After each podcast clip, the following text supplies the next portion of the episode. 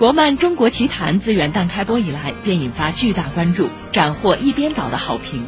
不过前两天有家长表示，自家孩子看第一集的时候就被其中的画面给吓哭了，还直言这部动漫会成为孩子的童年阴影，认为其缺乏教育意义。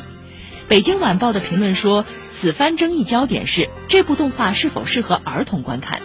需要明确的是，动漫作为艺术作品的门类之一，从来不是孩子的专属品。